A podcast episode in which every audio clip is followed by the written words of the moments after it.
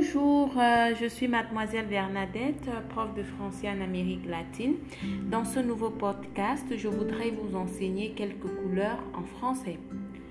Le noir, le blanc, le bleu, le violet, le lilas, le rose, le vert, le jaune, le rouge, l'orange, le bordeaux, le marron ou le brun, le gris. Si tu veux dire fuerte, tu vas dire foncé. Si tu veux dire claro, tu vas dire clair. Par exemple, verde, claro, vert, clair. Verde, fuerte, vert, foncé. D'accord?